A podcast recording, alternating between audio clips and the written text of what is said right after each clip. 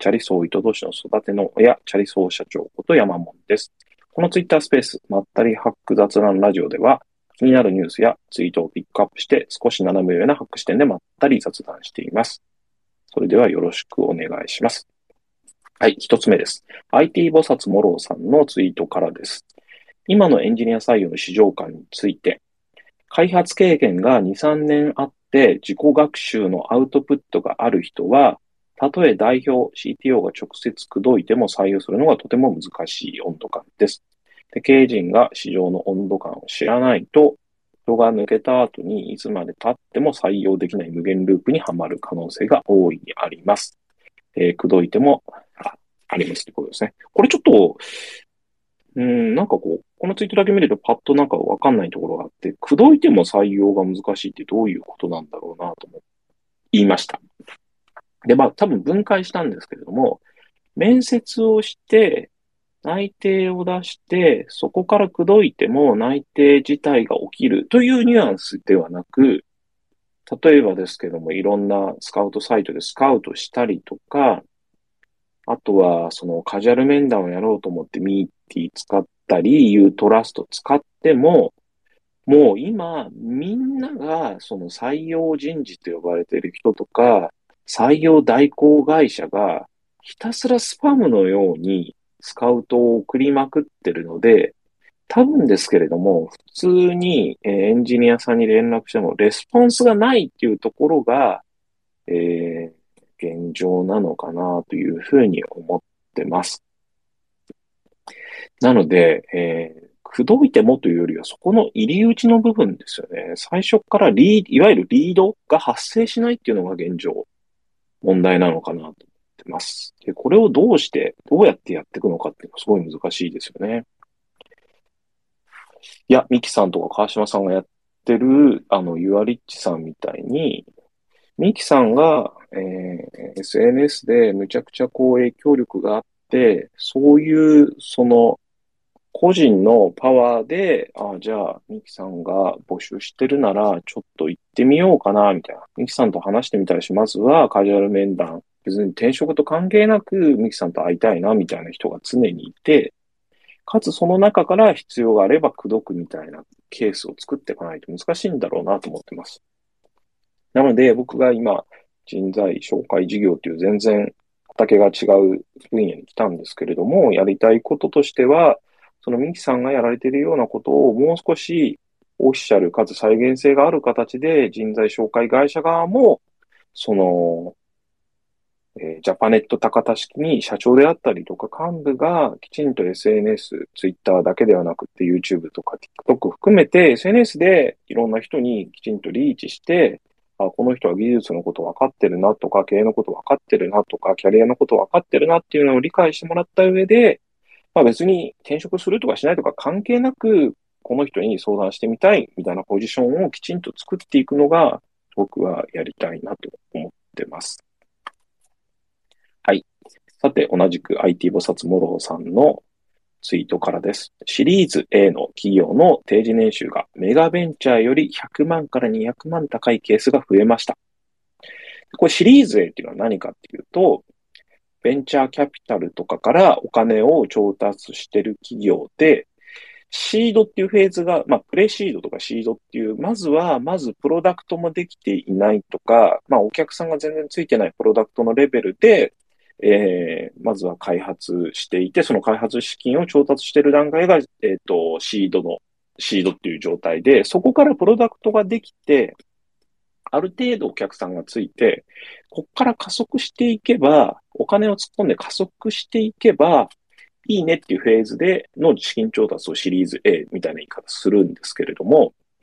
こういう企業が提示する年収の方がメガベンチャーって言われている、例えば、えーメルカリさんとか、そういう会社よりも全然金額出てきますよっていう話ですね。で、えー、モローさんがおっしゃるには、年収レンジがシリーズ A の企業では決まっていないため、青天井で出してくれます。あとは競合に追いつかれないようにスピード感のある採用が求められています。資金調達の目的がそもそも採用なので、そういうケースが増えてます。っていうことをモローさんはおっしゃっています。で、この件で僕が、えー、思ったことというか、これ結構すごいいい話というか大事な話だなと思います。で、経営視点ではなくて、ちょっとこう、社会視点の話なんですけども、これ、構造で言うと、どういうことかっていうと、事業へ投資が行われる。その、儲かってるすでに儲かっていて、むっちゃ金が回ってる事業が、その、えー、稼いだ金で再投資をするんじゃなくて、今後、この事業に金突っ込んだら、今だったらこんなちっちゃい、もしくは今だとそんなに黒字出ないけど、こんなにちっちゃい事業かもしれないけど、ここに100億突っ込んだら1000億になるかもしれないみたいな、こう先5年後とか10年後を見て事業へ投資すると、そういう投資こそが採用を加速して給与がぐんぐん上がってくんっていう構造ができてるんだろうなっていうことです。これ逆に、えー、事業で稼いだお金を事業に再投資して少しずつ会社を大きくしていくっていう会社、もしくは社会では、やっぱり採用は加速しないし、給与のテーブルっていうのは利益が出るように常に低く抑えられてしまうので、やっぱりバブル以後、なぜ日本が成長してないのかっていう問題点は、バブルの時に、まあ、過剰な投資、無駄なことへの過剰な投資が弾けてしまって、投資が原因で潰れてしまった会社がいっぱいあるので、やっぱりその後に、その事業へ投資するっていうことがすごく減速しているなと思います。その、やっぱり事業への投資っていうのは、アセットへ、その、施設を作るとか、人材を大量に雇用するとかっていう、そういうアセットへの投資が必要だと思うんですけども、そのアセットの投資が極めて強く減速していて、目先の利益重視になっていることが、えー、結局は日本が景気が続いている原因の一つではないかなと思っています。これは僕はこのモロさんのツイートから思いました。で、当然こういうシリーズ A であったりとか、ベンチャー企業がより成長していって、社会で成功していくためには、そういう会社に人が集まってほしいので、雇用の流動性が高まってほしいと僕は思うんですけれども、これ実は解雇規制そのものよりも、その解雇規制を、えー、緩くした方がいいみたいな話があって、僕も比較的解雇規制今強すぎるんじゃないかとか思うものの、えー、このモロンさんの話を見て思ったのは、雇用の流動性を高めるのは解雇規制そのものよりも、社会保険を会社から引き剥がすことがまず一つ目重要なんじゃないのかなと思います。例えば、特に日本の、えー、上場している大手のレガシー系の企業っていうのは、その社会保険っていうのが、その会社側が手厚く出してたりするわけですよ。で、それが結果として、えー、その会社にいた方がお得で、一旦その会社の外に出てしまうと、そういう手厚い福利厚生は得られなくなってしまって、できれば一つの会社に長くしがみついてる方がいいってなりがちなんで、その会社に長くいることのインセンティブっていうのはやっぱり引き剥がすべきかなと、今の会社からと思います。あともう一つは、やっぱりその、30代、40代、50代っていうところでの再転職っていうのが、その他の国でも難しいという話ですけれども、日本の場合さらにすごく年齢差別というのが強く問題としてあると思っていて、年齢差別っていうところを結構徹底的に潰していかなきゃいけないし、特に僕は、え年齢差別で一番問題だと思うのは、新卒採用っていうのをやめて、未経験者採用っていうのものを徹底して、未経験者採用については、学歴でしか判断しちゃいけないというような、えー、徹底がすごく必要かなと思います。日本の会社って派遣でも例えば本来は面接がいけないというとこも面接が OK になっていたりとか、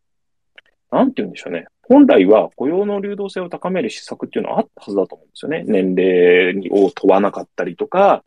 性別、見た目を問わないように済むように、いろんな施策があるのに、それが徹底されてない方が問題なんで、えー、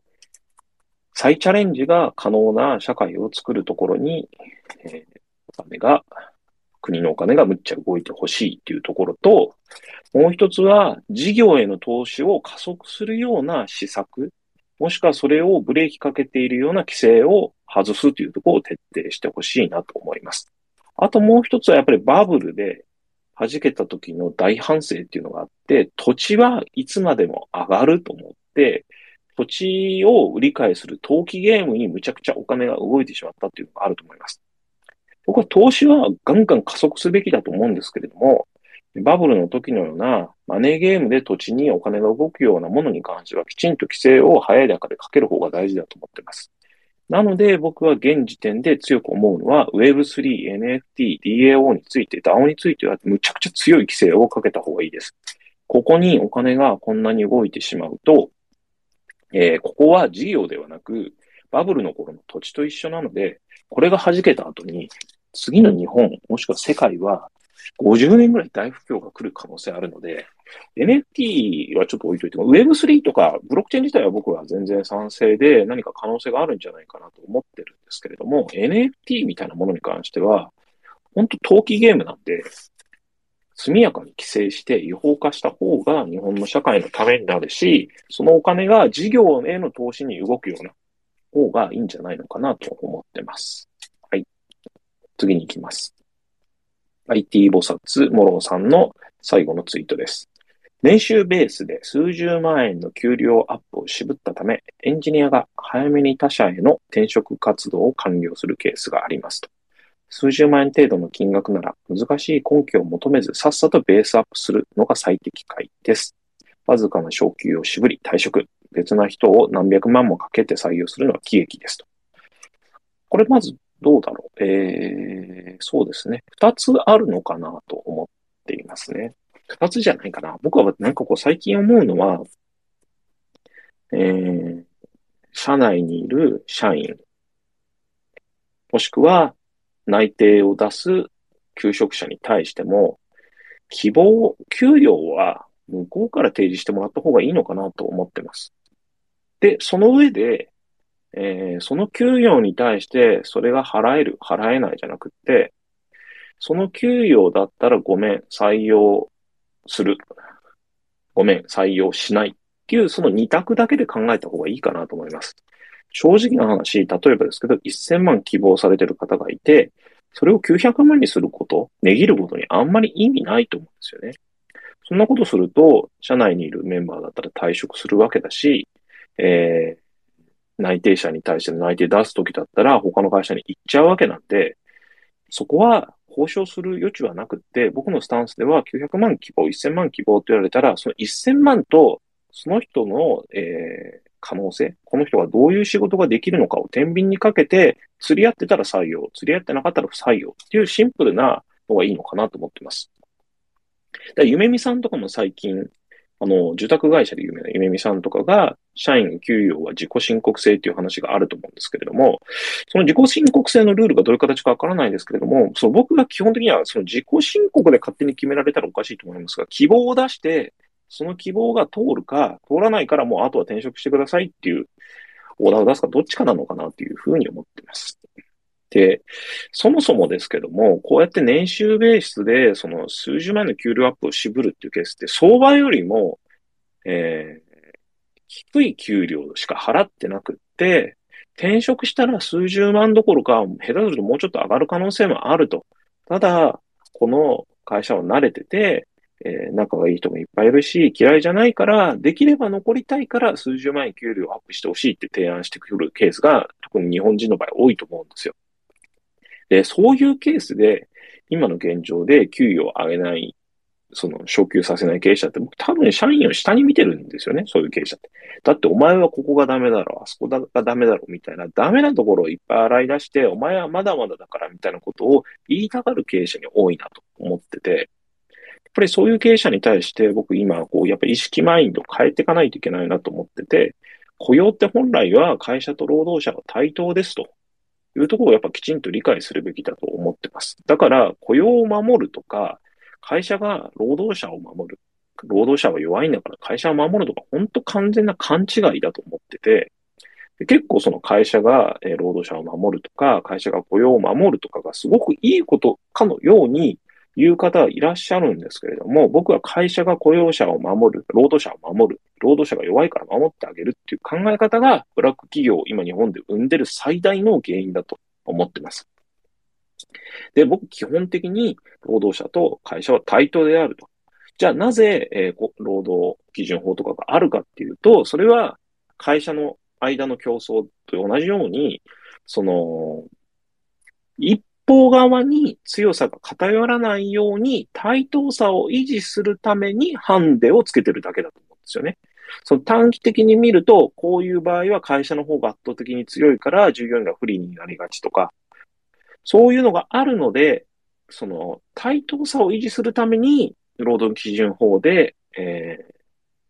規制をしてるだけで、これがなんかこう一歩踏み込みすぎちゃって、弱い立場の労働者を守るみたいなところまでちゃうと考え行き過ぎだなというふうに僕は感じてます。そうじゃなくて、あくまでも対等さを維持するのが労働基準法であってほしいなというふうに思ってます。次です。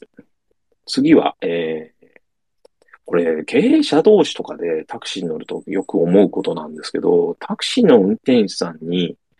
暴言とまでは言わないけど、結構荒い言葉吐く人多くて、乗ってて嫌だなと思うこと多いんですよね。いやー、本当多いなと思いますね。なんかこう。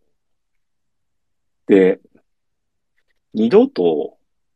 えー、そういう人に聞く、あの、なんでタクシーの運転手さんに暴言吐くのって聞くと、え、だってタクシーの運転手なんて二度と会わないじゃんっていう人いるんですよ。で、まあ、そもそも二度と会わないからと言って暴言吐くっていうのはおかしいと思うんですけれども、まあ、それを置いといて、二度と会わないって結構勘違いだと僕思ってて、僕タクシー乗って家まで送ってもらった時に、ああ、ここ以前来たことあって、あれ実はなんか以前お客さん乗せたような気がしますね、みたいなこと言われたこと何回かありますし、あとは、えー、以前乗せた有名人のお客さんの裏口を言う運転手さんって書き方をツイッターではしたんですけれども、これもうちょっとこう生々しい話で、えー、実家がある山口、実家というか、うちの親父の実家が山口県なんですけれども、山口県の、えー、飲み屋さんで飲んだ後に、えー、一緒にいた女の子を家まで送って、僕は自分のホテルまで帰ったことがあるんですよ。タクシーに乗って。で、その時に、また、半年後か一年後ぐらいに、その山口に行って、そのこと飲んでたら言われたのが、ああ、の後、もう一回同じタクシーの運転手さんに乗ったんだけど、その、山本さんのことむっちゃ褒めてましたよって言われて、でもあの人、その、女の子がいる時じゃなくて、女の子が降りた後でも全然態度が変わらずに、運転手さんに対しても普通に接してくれて、すごくいい人だって言って、褒めてたよってその女の子に言われて、これ怖いなと思って、特に東京は、まあ、二度と会わないって勘違いするぐらい運転手さんもお客さんもいっぱいいますけど、田舎行くと、結構もうタクシーの運転手さんって、乗せたお客さんが誰かも把握してる状態みたいな感じらしくって、すっげえ怖いなと思いました。で、僕結構ここで言いたいのは、まあ、二度目会うかもしれないから暴言吐かない方がいいよって話よりも、ちょっと逆でタクシーに乗った時に運転手さんに対する態度を見て、あ、この人とは一緒に仕事したいなとか、一緒に仕事したくないなとか結構決めてます。本当、あ、こいつ最低だなと思う経営者は、その、運転手さんとかにむっちゃ上から、こう、完全に人として認めてない。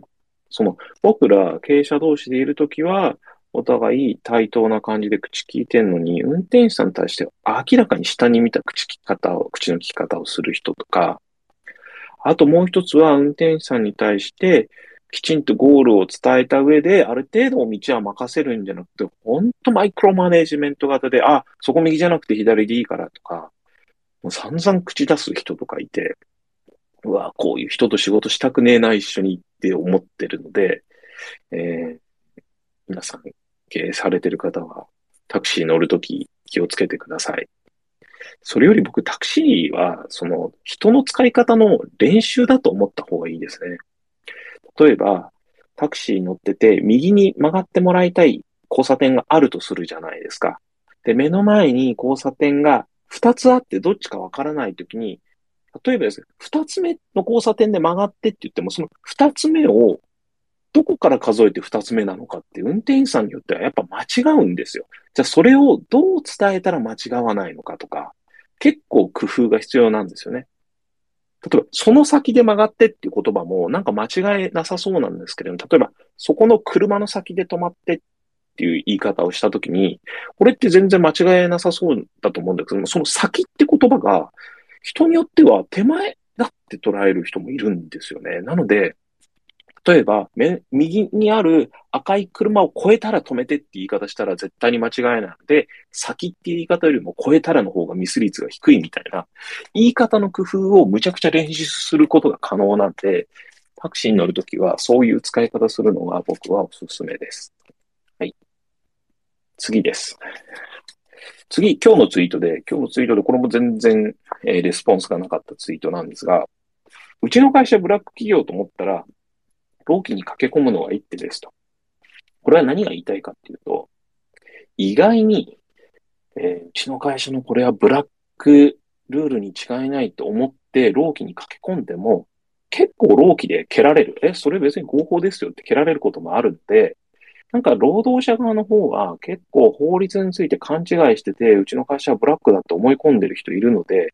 そこを言いたくってそういうツイートしました。結構労働者の人が勘違いしがちなのは裁量労働制。これ違法だと思ってる人がいたりとか、前払い残業もむちゃくちゃ違法で会社が一方的に有利なルールだって思ってる人がいたりとか、あとは変形労働制っていうのがあって、残業時間の計算を1日単位ではなくて、まあ月単位とかで残業時間を、総労働時間から残業時間を決めてもいいみたいな制度があったりとかして、実はみんなが、その、これ違法じゃないって思ってるものが必ずしも違法じゃないケースっていっぱいあるんですよね。あと、よくあり、あるあるなのが、有給休暇を買い取ってくれないのは違法じゃないかとかも、有給休暇は逆に買い取っちゃいけないっていうルールがあるんですよね。あともう一つあるのが、えー、年間年給制度、計画年給制度っていうのが会社には実はあって、えー、ある日数分残せば、会社がいつ有給休暇を取るのかは一方的に実は指定可能なんですよ。これなんか理解されてない方が多くって、ここも結構揉めがちですよね。あともう一つあるのは、有給はよくあるのが、えー、許可制度ではない。会社は、えー、有給の取得を否定することができないって、そこだけ覚え込んじゃってて、会社に、いや、その日に有給取らせらんないから、来週に変えてくれって言われたみたいなことを違法だと思って怒ってる人とかたまにいるんですけれども、これも会社側には時期変更権っていうのがあって、会社に認められてる権利だったりします。なので、僕は時期変更権っていうのが実は上司や会社側の方に有給をお願いしたときに、いや、やっぱこの日人が全然いなくて繁忙期だからここにずらしてっていう権利が会社にはあるんで、僕、有給取るときは、おすすめとしては、やっぱり理由を言った方が得ですよね。これ理由は言わなくていいんですよ。なので会社は理由を聞くべきじゃないんですけれども、上司が時期変更権ををこう行使するのを踏みとどまらせるためには、この日にむっちゃ大事な何々があってどうしてもっていうのを伝えた方が得な時もあるので、理由を言わなくてもいいイコール、労働者が理由を言わない方がいいとは違うってことは理解した方がいいなと思ってます。あともう一個あるのは、退職した後に、えー、有給を取ることはできません。これ結構勘違いあるあるで、僕一回揉めたことがあるんですよ、これで。ある従業員が、すみませんと。もう、えー、20日で辞めますと。なので、あと10日後にもう辞めたいです。あ、わかった、OK と。じゃあ、辞めるっていうことで、ここに退職届にサインしてねって言って退職届にサインしてもらったんですよ。そしたら20日になって退職の日に、すいません、今日が出社としては最後なんですけども、明日から有給にしてくださいと。突然言い出して、そういう、権利があるはずです、僕にはと、有給を消化するって言われて、いや、あなた、今日で退職、退職届出してるじゃんと。退職日以後に有給取ることできないですよと。で、さらに、有給買い取ることも基本的には、その、法律的にはウェルカムではないので、会社としても有給買い取る義務は別にないですよっていうことで揉めたことがあって、これも結構勘違いあるあるですね。必ず会社は買い取らなきゃいけないと思ってたりとか、退職した後に有給取ろうとする人がいるっていうのはたまにいます。なので、まあ、意外にですけども、会社のブラックも多いですけれども、法律を勘違いしてるブラック労働者も実はそこそこいて、会社側もそれで嫌な目に遭ってるっていうことは、ちょっと知っておいてもらえるといいなと思います。はい。次は、ちょっと全然違う話で、クオーラからの話です。これテーマとしてはなんですけれども、今日本の社会では、えー、例えば道に歩いている女性を性的な対象として見るのは、セクハラだみたいな、こう、風潮があるんですけれども、これちょっとなんか全然違う視点の投稿があって紹介します。もともとクオーラっていうのは、えー、質問サイトなんですよ。質問したら誰かが答えてくれるっていう知恵袋みたいな、えー、アメリカのサイトなんですけども、そこでの質問で、ヨーロッパの綺麗な人は目が合うとニコッとしてくれることが多いのですが、どういう対応をするのがいいでしょうかっていう、まあ、質問があって、なんでこんな質問するのかよくわかんないんですけども、そこに面白い回答がありました。えー、その回答、ズバリ口説きましょう。で、これ、ズバリ口説きましょう。えー、こいつナンパ師かなと思ったんですけど、全然そういう話じゃなくて、ちょっと面白い見方です。で、この方の話によると、その方はかつてフランスにいたことがあるらしくって、フランス人の女性にこう言われたことがあります。えー、まあ、その男性の名前、りょうさんって言うんですけども、りょうさん、なんであなたは私を口説かないんですか？で、りょうさんは、まあ、日本人としては、女性を一方的に性の対象として見るのは失礼じゃないかと。あとは、なんか口説くのは、チャラくて軽い男に見えるかなっていうこともあるよっていう話をしたら、女性から怒られた。綺麗な人だと思ったら、えー、口説くのが人として当たり前じゃないですかと。で、綺麗な人だと思ったら、えー、キスをしたいはずだし、セックスもしたいはずですと。で、自分のものにしたいはずだと思うはずだと。で、ならば、素直にその気持ちを表現するのが当たり前ではないですか少しも口説いてくれないなら、逆に言うと女の子に魅力がないと言ってるようなものですよと言っていて、ああ、そういう見方もあるんだなと思いました。でもこれはもちろん当たり前の話け話ですけれども、口説いたら口説かれますよって話ではなくって、いや、いいと思ったら口説けばいいし、で、当たり前だけど女性の方も、あ、ないなと思ったら断るし、でそれでいいじゃんっていう話だと思うんですよ。で、僕なんとなくこれは、あくまでもこれは n イコール1、サンプル数と1の例の話ですけれども、なんとなくヨーロッパに行って車運転してるとすごくなんとなく感じるのは、日本と違って、ヨーロッパって車で運転してると、結構普通にみんな、えー、パッシングの、パッシングっていうのは車のライトをハイビームにして、また元に戻すみたいなことを何回か繰り返したりとか、あとは、プってこう、クラクションを鳴らしたりとか、みんな気軽にするんですよ。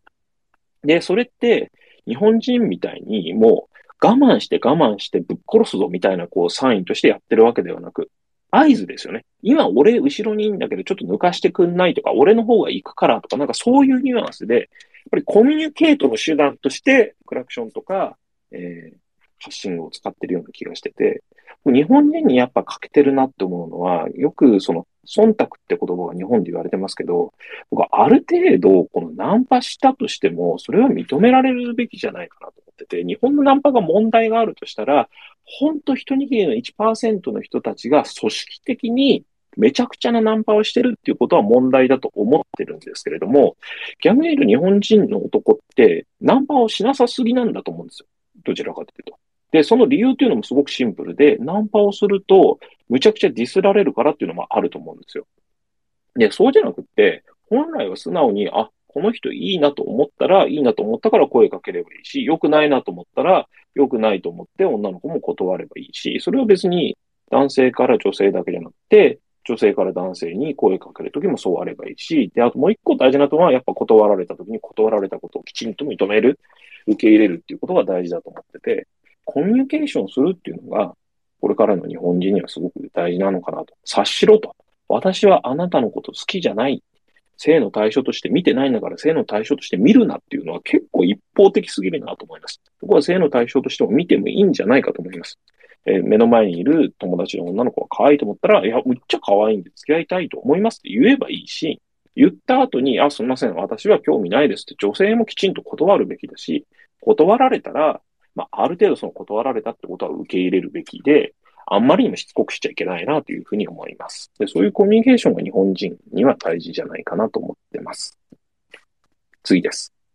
次は日経ビジネスの記事からです。日経ビジネスの記事で、これはどういう記事かというと、嫌ならやめろ、ボーナス不要、社長の朝礼に耐えられませんという、えー、記事というかコラムですかね。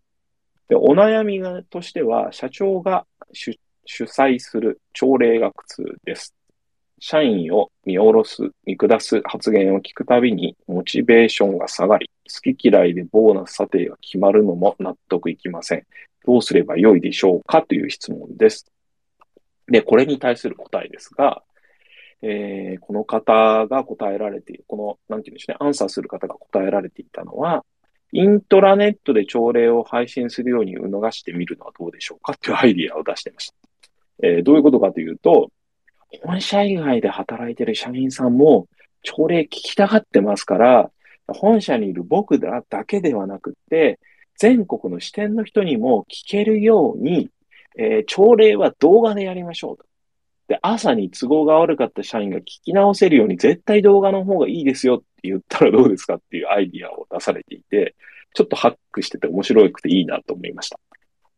とはいえなんですけども、まあ大体社長、イントラネットとかで無人の中で動画で朝礼するとか絶対やらないと思います。だって、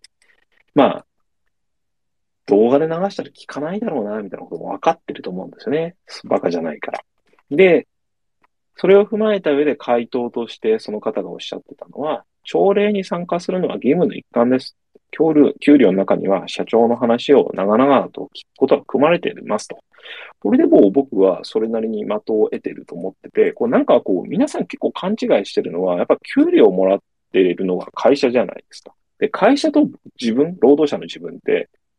取引だと思うんですよね。株式会社自分のお客さんって会社なわけです。で、その会社の社長さんからすると、自分の会社がこれから何をしようとしてるのかとか、何を大事にしてるのかっていうのを話して理解してもらいたいわけで、こっちからすると分かってると思うことでも多分社長からすると分かってねえよと思ってて、もっと言いたいわけですよ。それを聞くのは僕らの給料に含まれてるって考え方は僕も正しいと思います。これ、コールセンターに置き換えたらそうじゃないですか。お金を払って商品を買ったお客さんが、えー、お客さんじゃないか。えー、じゃあ、まあ、キャバクラだとします。キャバクラに行って、お客さんが、えー、延々と今日の会社の愚痴を女の子に話したとして、もちろん女の子そういう愚痴聞くのは楽しくないと思うんですけど、お金をいただいてるのは、まあ、そこは一つありますよね、というのはあるので、僕も確かにそう思います。で、もう一つなんですけども、その社長の好き嫌いで給与が決まるところに不満っていうお声に対して、まあ、もっともなことをおっしゃってます。オーナー社長にとって利益を稼いでくれる社員が一番可愛いはずですと。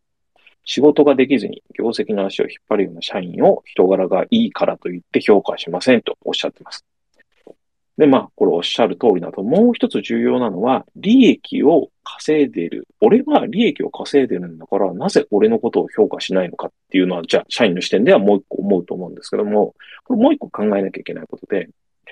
会社で一番利益を稼いでる人は誰なのかで言うと、やっぱりですけど、やっぱオーナー社長なんですよ。こう、残念ながら。大多数の会社で、その会社が利益を稼げてる根幹は社長なんですよね。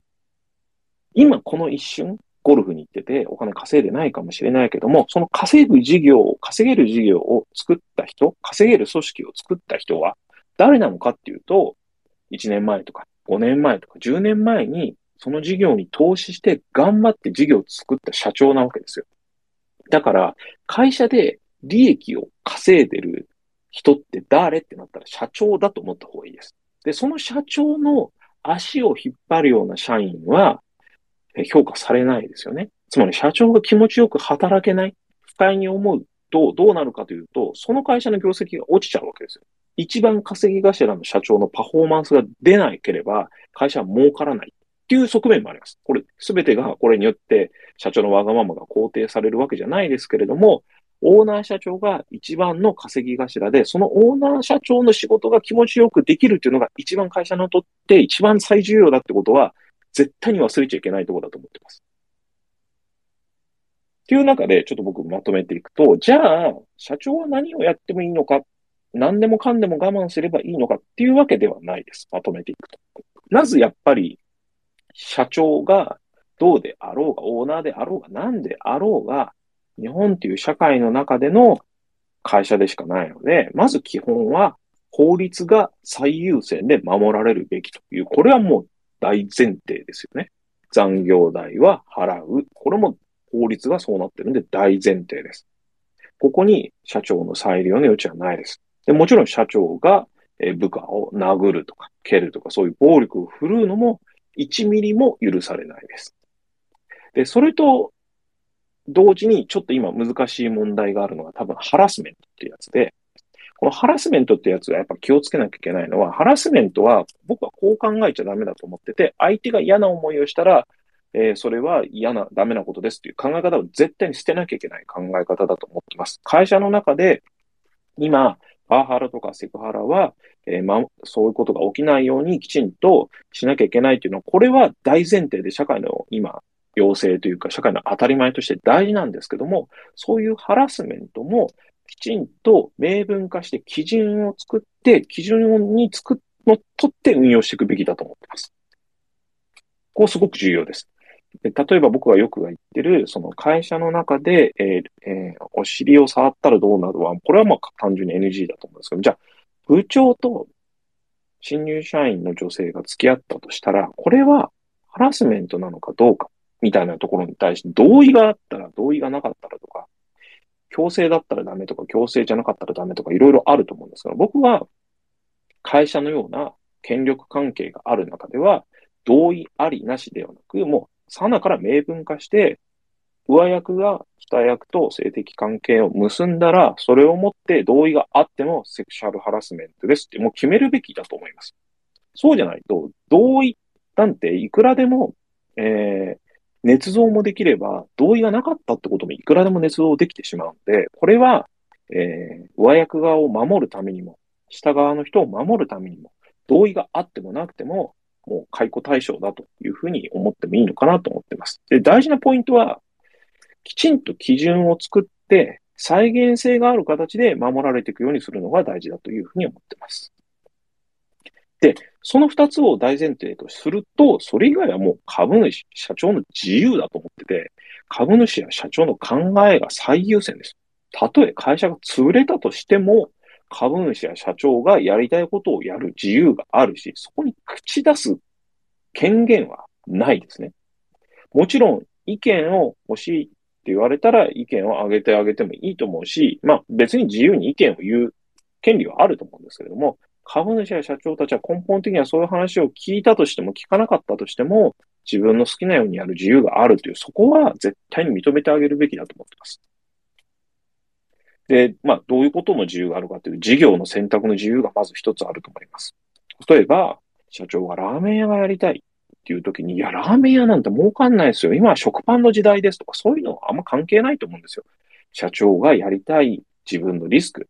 お金や時間を使って、人生使ってやりたいと思うことをやらせてあげればいいと思います。もちろん、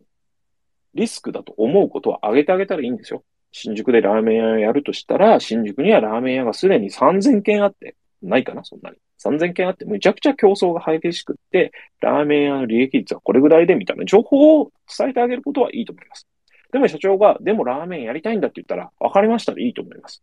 この勘どころ重要だと思います。なんかこう、爽やかな、えー、サイコパスとして、社長がやりたい事業とかアイディアに対して、えー、でも、こういうデメリットとかこういう悪い面ありますよね、みたいな、まあ、さらっと伝えてあげていいと思うんですよ。でもそこは議論するところじゃなくって、そういう情報を提示した後に、それでも社長がやりたいっていうことはリスペクトしてあげてほしいなと思います。あともう一つは、働く場所とか、え従業員の8時間っていう労働時間を何に使ってほしいかっていうところの優先順位みたいなものも、これも株主、社長の自由ですよね。たとえ1日1時間業務をする時間が減ったとしても、えー、朝礼をして、俺がやりたいこととか、俺が大事にしてることを聞いてくれって言うんだったら、僕はそれやらないですけど、それはリスペクトしてあげてほしいと。で、もちろんその上で8時間で、えー、残業したくないんで、残業命令が明確に出てこない限りは帰りますでいいと思うんですよ。だって社長は1時間、えー、朝礼に時間使ったんだから残り7時間でお仕事するしかありませんよねっていうところになると思う。というような考え方で考えると僕はいいんじゃないのかなと思います。次です。次はなんかあんま深い話じゃないんですけども、ギガ人さんのニュースです。これどういうニュースかというと、TikTok の親会社のバイトダンスが、インスタグラムやスナップチャットに投稿されているコンテンツを自社の SNS、TikTok とかに、えー、偽アカウントで勝手に転載して、さらにいいねを水増ししていましたっていう話です。で、これは、えー、以前、バイトダンスで働いていた、えー、従業員がリークした情報らしいです。えー、以前、バイトダンスが運営していたショート動画共有 SNS のフリップグラムでは、インスタグラム、スナップチャットのコンテンツをスクレーピングといって、えー、プログラム、ボットが勝手に、こう、バーっとサイト全体を見て、サイトのデータを持ってきて、持ってきたデータをさらに偽アカウントで量産して転載していたと証言しましたと。で、それを海外メディアのバズフィードニュースが報じましたっていう話です。で、内部文書としては、えグロースハック、サービスの急成長を促すマーケティング手法として、明確にそういうやり方でやれというふうに、えー、社内文書に書かれていたというのと、二つ目は最優先の国。例えば、今日本に新たに進出して、日本が最優先だって決まったら、じゃあその日本では1日に1万本以上の動画をスクレーピングして、えー、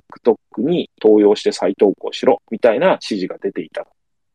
で、このスクレーピングは2017年にバイトダンスによって買収された直後に始まりましたという話で、これは僕は、まあ、やってただろうなと思います。これ、まあ、根拠ない感想ですけども、TikTok だけじゃなくて、バイトダンスさんっていうのは、バズビデオとか、えー、そういった名前の動画サービス、他にもいろいろ運用されてるんですよ。で、さらに、そのバズビデオの前にはバズニュースっていう動画ではなくて、えー、ニュースの、えー、TikTok 型のサービスをやっているんですけれども、バイトダンスさんのサービスは僕結構1日2時間3時間とか TikTok とかバズビデオとかずっと昔から見てるんですけども、明らかにボットアカウントがあって、そのボットアカウントは YouTube とか、まあ、インスタとかスナップチャットのコンテンツを勝手に持ってきてるなっていうのがいっぱいあるんですよね。で、これを日本人の人は勘違いしてて、中国人のその切り抜きインフルエンサーというか切り抜きやってるような人たちが勝手にやってるんだろうみたいな勘違いをしてるんですけど、どう見ても組織的にやってるし、個人がやってたら、ある程度やっぱり個人がやってるケースってテーマがあったりするんですけども、テーマがなく、機械的なアカウント名で機械的にやられてるな、みたいなものがいっぱいあるし、僕やっぱり一番この疑問を確信したのは、2018年かな ?2017 年に、北京のバイトダンスの本社に、えー、ツアーで見学行ったことあるんですよ。その時まだ TikTok を買収してないかは、その前後ぐらいだったんですけれども、その時に、えー、バズビデオ、バズニュース、中国本土の名前違うんですけれども、1万人従業員がいるって言ってて、でもそのうちエンジニアの割合が数分の1なんですよね。で、何やってんだろうって、うーんと思って、でもこのバズビデオのコンテンツを見てる限りは、これ絶対に手動でコンテンツを、えー、スクレーピング、手動スクレーピングして、手動で編集して切り抜いて投稿してる人いるなって思ってて、この今回内部文書のリークから見て、あ、それはやってるだろうな、やっぱやってたんだっていう確信を持ってます。で、僕は別にここで TikTok 叩きたいわけではなく、これ、やっぱ考えなきゃいけないなって思うのは、TikTok さんはよその、えー、長尺、長い、えー、再生時間の動画サイトから、えー、動画を機械化、えー、運用チームの人が持ってきて、短い尺に切り抜いて、えー、TikTok に投げる。っていうことをやることで、その TikTok のユーザー数を急激に伸ばしていったと思うんですよ。だってそうじゃないと、こういうサービスってなかなか伸びないですよね。こういうやっぱりユーザー投稿型のサービスって常にある問題点としては、どうやってユーザーを増やそうと。で、そのユーザーを増やしてユーザーに定着してもらうためにはコンテンツが必要です。でもそのコンテンツを作るのはユーザーですと。その堂々巡りになっちゃうんですよ。ユーザーがいないからコンテンツがない。コンテンツがないからユーザーがいないってモードになっちゃうんですよ。だからなかなか立ち上がらないんですよ。お金をかけても実はなかなか立ち上がらないんですよ。でも、TikTok が結構簡単にこういうユーザー投稿型のサービスをガンガン立ち上げられていたのは、その初期のコンテンツ問題を、えー、スクレーピングっていう手法でえー、まあ、手動もしくは機械によるスクレーピングの手法で解決したからだと僕はやっぱ感じてます。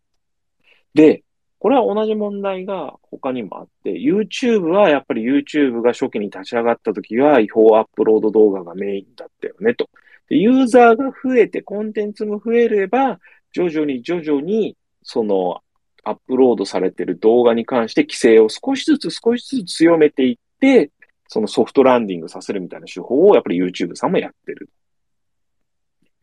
で、ここをやっぱり日本だとこういうことやると、スパーンと、えー、逮捕されてしまう。警察がいきなり介入してきて逮捕されてしまうんで、やっぱり日本で GAFA 的なプラットフォームが立ち上がらずに、中国で後から TikTok みたいなものが立ち上がった理由としては、まあ、やっぱ日本はその法律の制約っていうのは良くも悪くも厳しいってことにあるので、なんか簡単に GAFA みたいな会社を日本で作ろう、そのために支援しようみたいな話があるんですけれども、僕これ結構難しい問題だと思ってて、本当に GAFA 作るんだったら、TikTok とか YouTube みたいなことをやっても逮捕されないっていうような社会を作らない限りは、ガーファみたいなサービスできないんじゃないかなと思っています。別に僕はこの件に関してガーファをウェルカムだと言ってるわけではないです。で、もう一つ日本でも実は同じ問題があったんですよ。えー、日本でもともと SNS っていうのはなかなか立ち上げるのが実は2000年代前半は難しくって、なぜかというと、えー、警察が作った法律として出会いサイトに関する規制というのがあったんですよね。つまり女性と男性が、見知らぬ女性と男性が知り合ってしまって連絡が取れるような手段があるようなサービスは、出会いサイトと一方的に決めつけられてしまって、で、そういうサイトの運用に関してはすごい強い規制がかけられていたんですよ。で、それがあって、日本の SNS っていうのはなかなか運用が大変だったというのがあります。で、それに対して海外勢のツイッターとかは、その規制から逃れることができたので、ぐいぐいと成長させることができたという規制があります。で、その頃に僕、やっぱりちょっと一線超えた会社っていうのがあると思ってて、これ今、そこの当時の社長が、えー、某社で問題を起こして、えー、退任になってますけれども、えー、DNA さんですね。DNA さんのモバゲーは僕当時の2006年のことを思い返すと結構グレーゾーンをめっちゃ攻めてたなと思ってます。それは何かというと、僕 SNS 事業はグレーだと思わないんですけれども、えー、モバゲーさんが超当時グレーだったと思うのは、中高生をターゲットに SNS をやったというのは結構倫理的に問題がある行為だったなと思ってます。多分これのせいで本来だったらミクシーに勝てるはずもなかったし、僕らアプリゲットみたいな、そのゲームのポータルに DNA が後発で勝てるはずもなかったんだけれども、SNS を中高生をターゲットにするっていうむっちゃグレーゾーンを攻めたせいで、みんなこれやらない、禁じ手だと思ってやってなかったところを攻めたせいで、えー、もしかすると援助交際っていうものであったりとか、今日本でパパ活みたいなものが生まれている土壌を作ったのかなと思ってます。はい。次です。次はまたクオーラの話です。クオーラで面白い質問があって、その回答がやっぱ面白いなと思いました。質問です。えー、質問では商売では独占禁止法があって、健全で公正な競争状態を維持するようにしています。ではなぜ資産には独占禁止法の概念がないのでしょうか？資本の独占は悪だと再分配を強化し、資本ごとに独占禁止ルールがあってもいいんじゃないでしょうかというのがあって、僕はそれに対してこう、すげえ面白いなと思ったのは、結構ね、これ反対意見が多くて、それは人は共産主義と呼ぶものです。とか、収益を得たものをなぜそれ再分配しないといけないんですか？再分配するとしても、当然その会社なり、その商売をしているその人とその労働者じゃありませんかとか、世界一の金持ちのマスク氏でも、独禁法に抵触するような資産シェアは持っていませんとか、再分配を強化するというのは言い過ぎにしても、再分配を、え、再調整するのはいい、まあ必要かもしれませんが、現時点で資産の独占は現在の日本や多くの国ではできていませんという話をしていらっしゃいますが、僕は、えー、その資産っていう、すごい丸っと、日本における資産っていう丸っとしたものに対して独占してる人は確かにいないと思うんですよ。それは例えば中東アラブの王様、石油王みたいな感じの人はいないと思うんですけれども、例えばですけれども、地域で見てたときに、すごい田舎の群馬のある町では、スーパーやってる人も、えー、タクシー会社やってる人も、何もかもが同じ一族ですってケースもあるだろうし、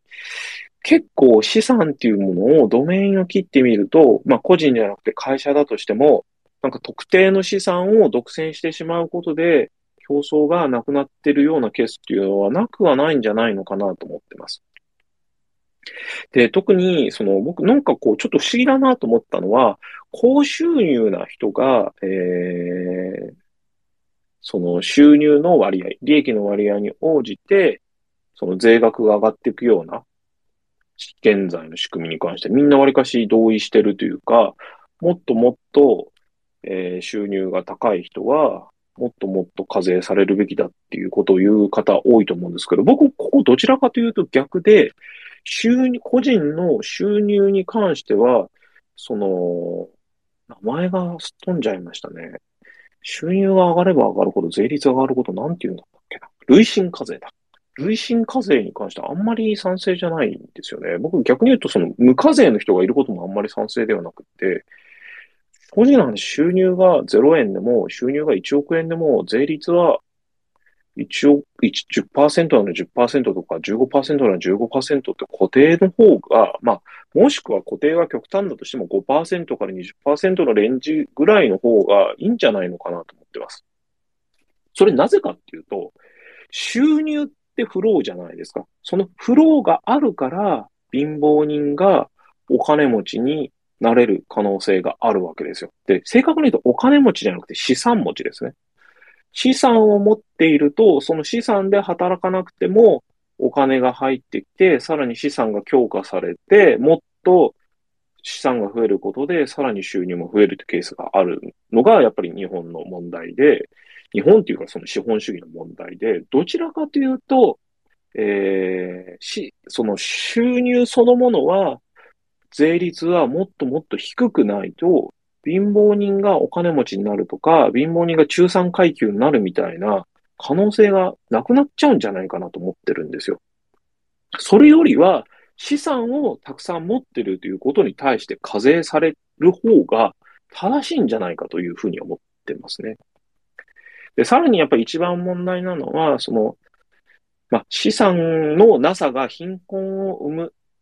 もしくは資産のなさが将来の可能性の目すら積んでしまうってことをやっぱり一番避けたいと思うので、やっぱ教育という点で資産、その親が資産を持ってることもが、えー、親が、ん？資産が、資産を持ってる親の子供の教育がより加速されて、資産を持ってない親の子供の教育が、えー、放置されるっていうのは、やっぱり、それは絶対に避けるべきだと思ってて、その再挑戦とか流動性が失われるので、そこをむちゃくちゃやっぱ強化してほしいなと思ってて、僕は今すっげえ思ってるのは、やっぱその、私立の小学校、中学校は、今補助金はゼロではないと思うんですけど、まずそもそも補助金はなしにするべきだし、本来、公立の、えー、小中というのがあって、義務教育がある中で、みんながある意味では平等で、日本人にはどういう人がいて、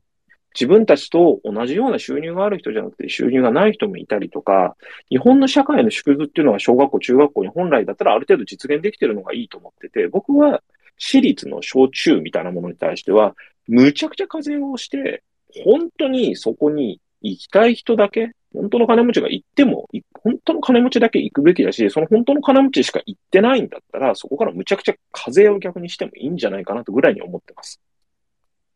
やっぱり普通の公立の小学校、中学校に大多数の人がいるっ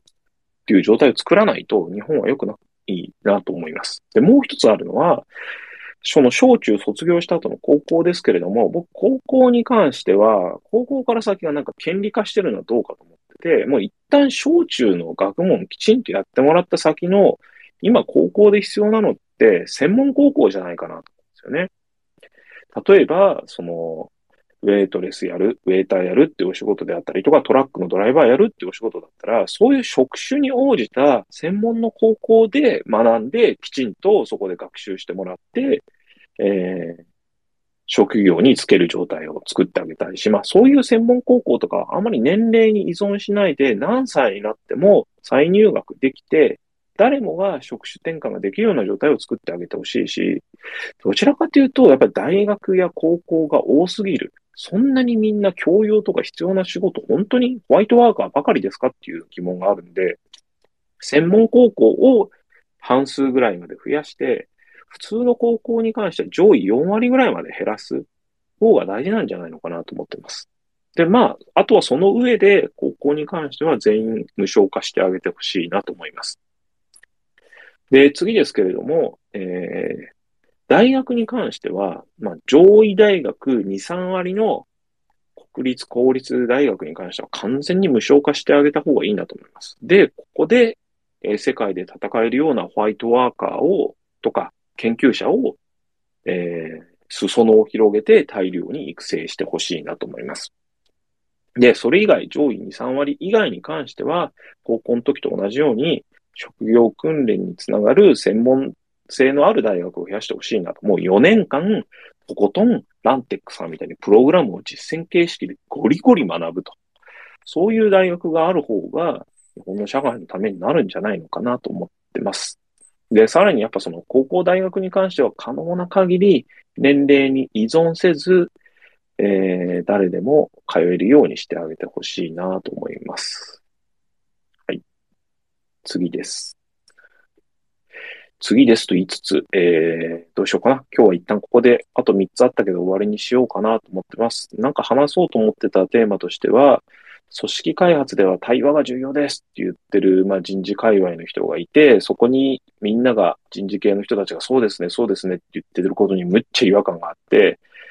対話が必要、対話が必要って言って、組織の中に無駄にコミュニケーションを増やしていっても、もう本当みんな疲れちゃうと思います。僕は、ちょっとこれ今度話しますが、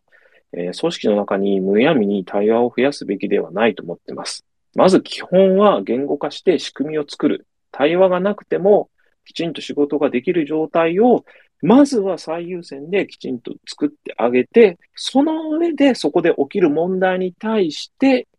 現場や現実、現物を理解するために上司は部下の意見に耳を傾けるっていう形の対話をすべきだと。思ってます。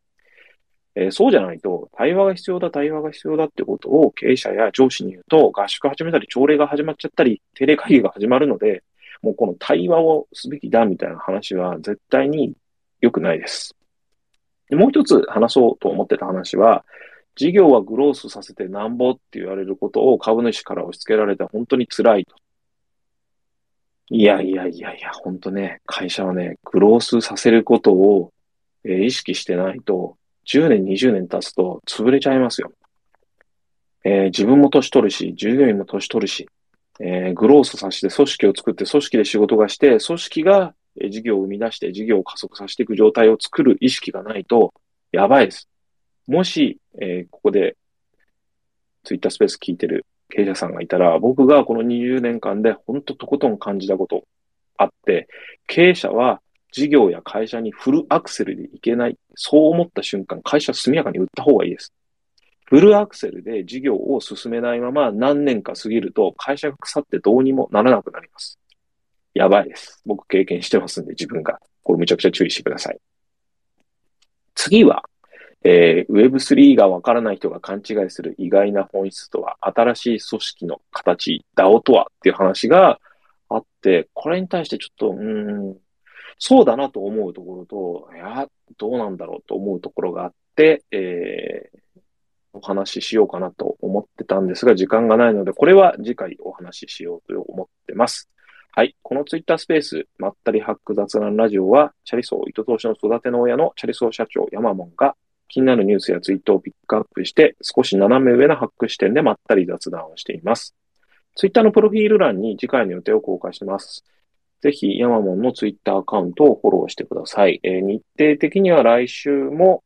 科目でやろうかなというふうに現時点では考えています。で、宣伝としてはなんですけれども、4月から、えー、人材紹介授業を始めました。僕がやりたいことのテーマとしては、まず、リモートワークできちんとワークする会社を作るお手伝いをするために人材紹介事業をやりたいというのが一つです。で、二つ目は、もう一つは、えー、30代から50代までの、えー、年齢で今差別されて、なかなかそこら辺になると転職できないみたいなケースが多いので、そういう人たちのえサポートをしたいという思いがあります。で、そういう人たちに対しても転職ありきだけではなく、中長期的な視点で、単にキャリアアップするだけではなくって、もしかしたら起業した方がいいとか、フリーランスでやった方がいいとか、そうじゃなくて会社の中でこうやった方がいいとかっていうとこも含めて人生のレベルアップをしていくお手伝いをしていきたいと考えてます。やはり転職しないことも当たり前の一つ、正解の一つとして、皆さんの人生がプラスになるようなお手伝いをこの人材紹介事業でやっていきたいと思ってますので、気軽にご連絡ください。で、それでは今日も聞いていただきありがとうございました。ではまたよろしくお願いします。